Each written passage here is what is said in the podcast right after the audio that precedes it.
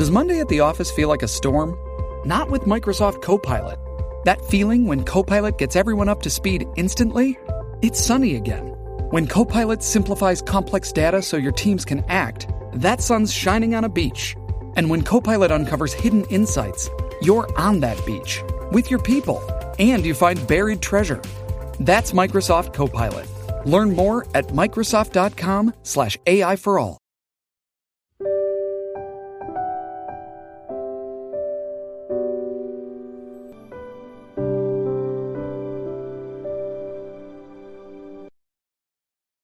让阅读走进生活，让优秀成为习惯。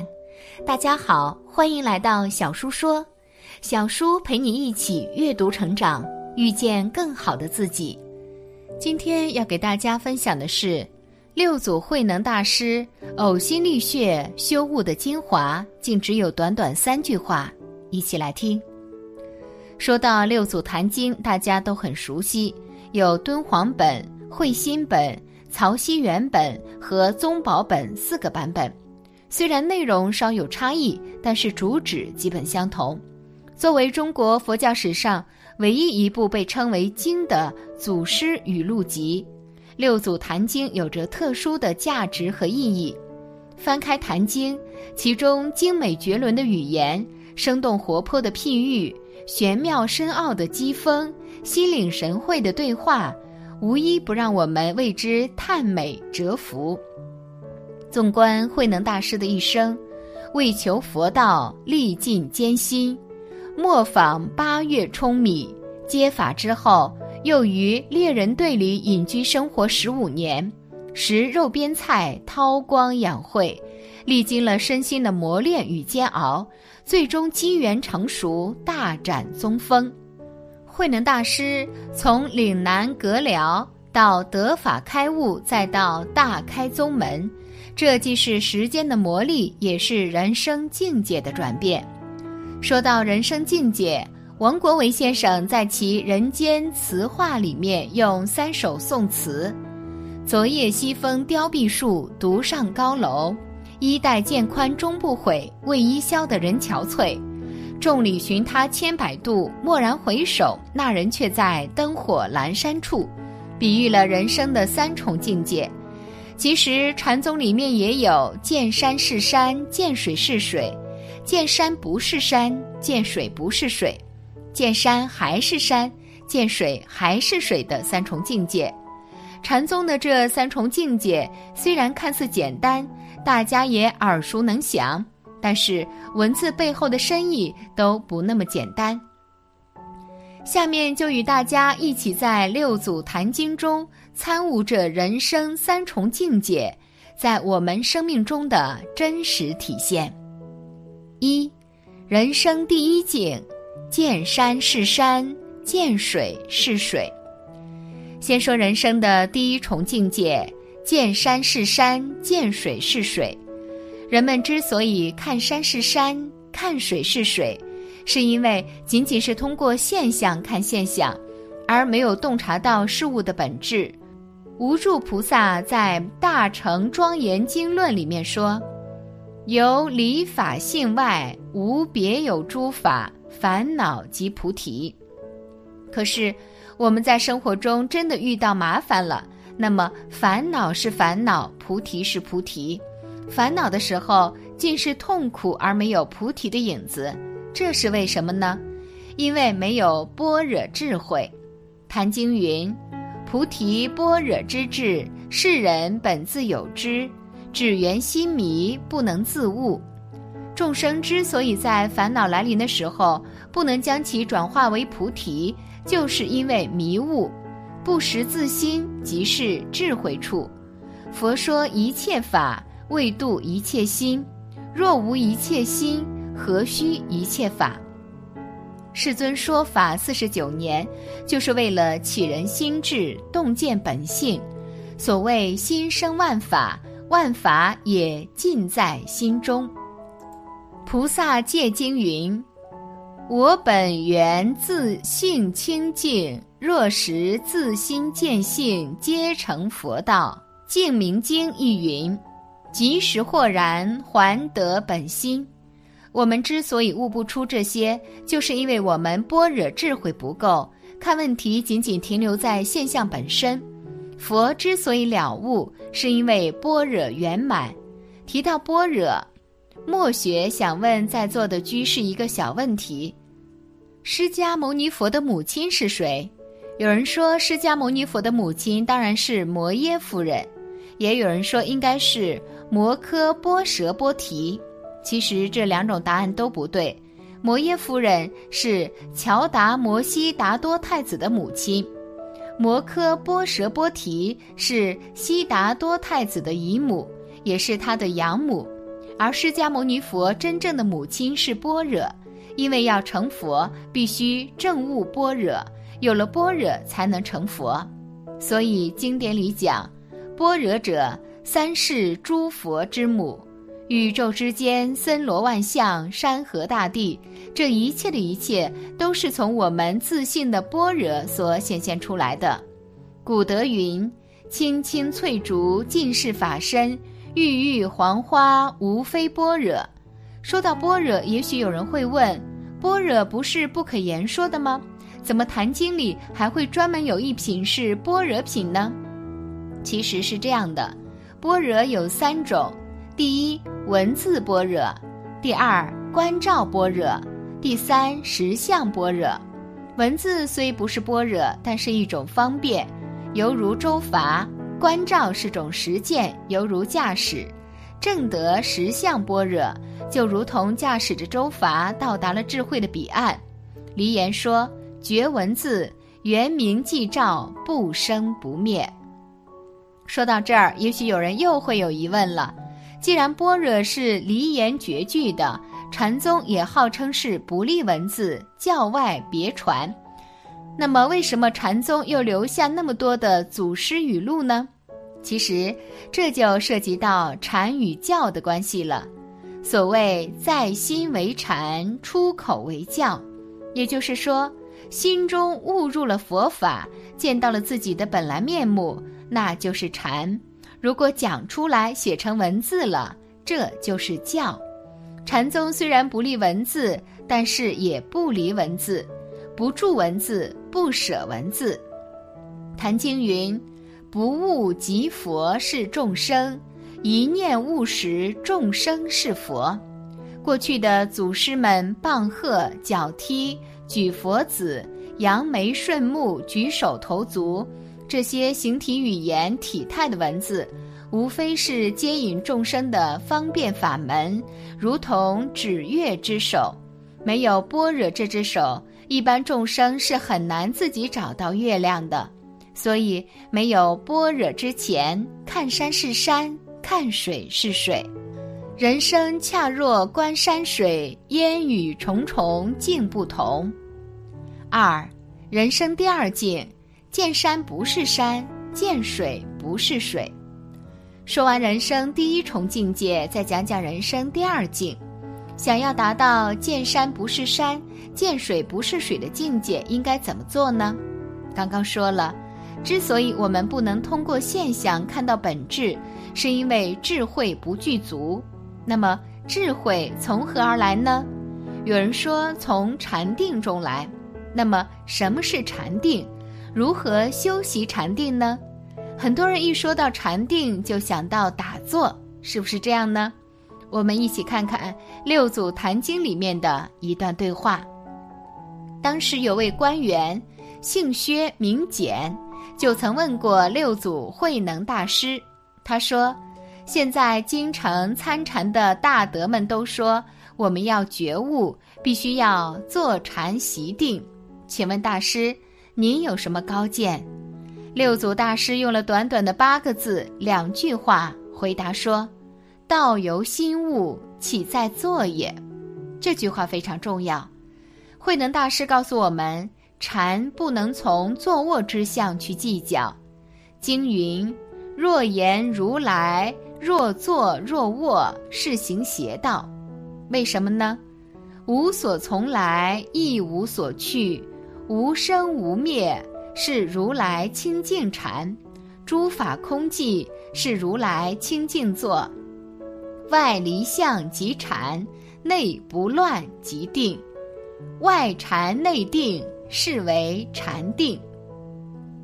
这就告诉我们，参禅不一定非要打坐，禅不在坐卧，而是用心体会。所谓“心迷法华转，心悟转法华”，说的就是这个道理。心里一悟，宇宙世界自然会有另一番不同的风光。我们只要守住自心，行住坐卧不废其功。这样天长日久，功夫纯熟，自然可以明心见性。本自具有的佛性，不但无所不在、无所不变，而且再胜不增，再繁不减。有一则公案：唐朝江州刺史李博有一次问归宗智常禅师：“佛经上所说的须弥藏芥子。”芥子纳须弥，须弥山容纳芥子是无有疑问的。可是小小的芥子怎么能容纳那么大的一座须弥山呢？这个是否妄言妄谈呢？智常禅师轻轻一笑，转而问道：“听说你读过万卷书籍，不知道是真是假？”李博说：“当然是真的。”智常禅师问李博。你脑袋子只有一个椰子的大小，你所读过的万卷书籍，现在都安放在何处呢？李博听后当下大悟。李博被事物大小所迷，不能悟入中道实相。其实我们何尝不是如此呢？所以我们一定要好好的参禅修慧，悟入了中道，那么自然就可以洞察事物的本质。而不会被其表象所欺惑，故而可以见山不是山，见水也不是水，这就进入了人生的第二重境界。慧能大师那首“菩提本无树，明镜亦非台，本来无一物，何处惹尘埃”，就是对第二重境界最好的写照。三，人生第三境。见山还是山，见水还是水。慧能大师没有在第二重境界过多停留，而是很快就进入了第三重境界。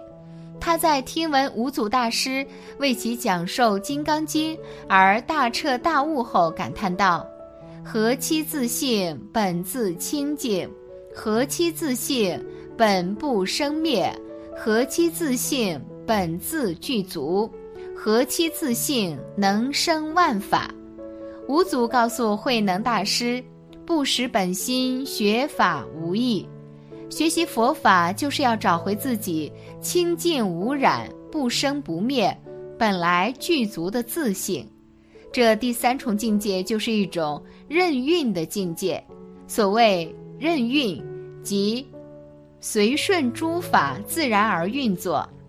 不假人力造作之意，这种任运的境界是以菩提心做基础的，不仅不住生死，而且不住涅槃。所谓不住生死，就是要有般若的智能，超越轮回生死；所谓不住涅槃，就是要有慈悲之心，常住婆娑，救度众生。这是悲智双运的中道实相境界。宝积经云：“真实正观者，不观我人众生寿命，是明中道真实正观。”一般人最大的错误，就是把做事与修行分开。其实，黄檗禅师开田种菜，石霜禅师磨麦筛米，临济禅师栽松锄地。雪峰禅师砍柴担水，这些都是禅。禅离不开生活，一旦进入了第三重境界，那么就时时处在定中，不修亦修。就像慧能大师告诉慧明的那样：“不思善，不思恶，是明上座本来面目。”也许有人又会问了：佛法不是要我们诸恶莫作，众善奉行吗？慧能大师怎么能让我们不思善恶呢？举个例子来说，月亮被乌云遮去了半边，黑暗的半边不是月亮，明亮的半边同样不是完整的月亮，都非本来面目，无遮无碍，一轮孤悬，任其风云往来，才是月亮的本来面目。其实进入第三重境界后，不是让我们没有是非观。而是洞察了事物本质后，仍然顺着法度规律去行持。六祖大师在《无相颂》中说道：“恩则孝养父母，义则上下相连。要体现恩的准则，就要孝顺父母；要体现义的准则，就要泯除上下尊卑的分别。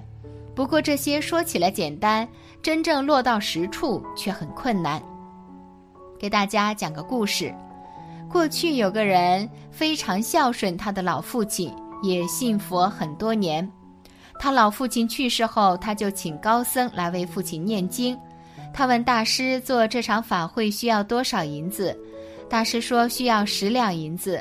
这个人说能不能给我打八折？大师慈悲说那好吧。大师念完经回向道：“佛祖保佑。”愿老人家往生东方极乐世界。结果孝子一听不干了，人死之后都要往生西方极乐世界，你为什么要往生东方极乐世界呀？是不是念错了？大师借机点化他，说：“你有所不知，往生西方需要十两银子，你打八折，我只能送他到东方了。”孝子说：“那不行，我这么孝顺。”怎么能因二两银子让他老人家去错了方向？于是补了二两银子。大师继续回向，佛祖保佑，保佑老人家往生西方极乐世界。这下念对了。孝子刚要高兴，只见他老父亲一咕噜从棺材里坐起来了，指着孝子破口大骂：“你这个不孝的东西！”为了省二两银子，害得你老子我一会儿往东，一会儿往西，这是个笑话。故事中的高僧不是计较二两银子，而是借机点化孝子。故事中的孝子很愚昧，嘴上挂着孝顺，挂着修行，真正遇到问题了却做不到。通过这个小故事，告诉大家一个道理：佛法真正实践起来很难。我们这个世界充满着烦恼、忧郁、压力、苦闷，但是我们在生活中修行，就是要在烦恼之中，让我们觉悟的菩提之花绽放。我们要养成菩提智慧，终究是离不开自己内心的。慧能大师说：“菩提指向心密，何劳向外求玄？”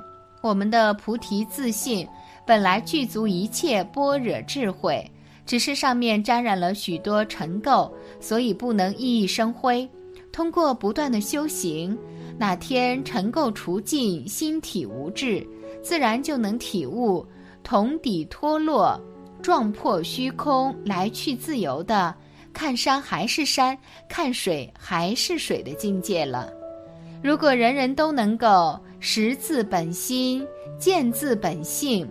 那么，我们整个世界就会处于一片清净与和谐之中了。感谢你的观看，愿你福生无量。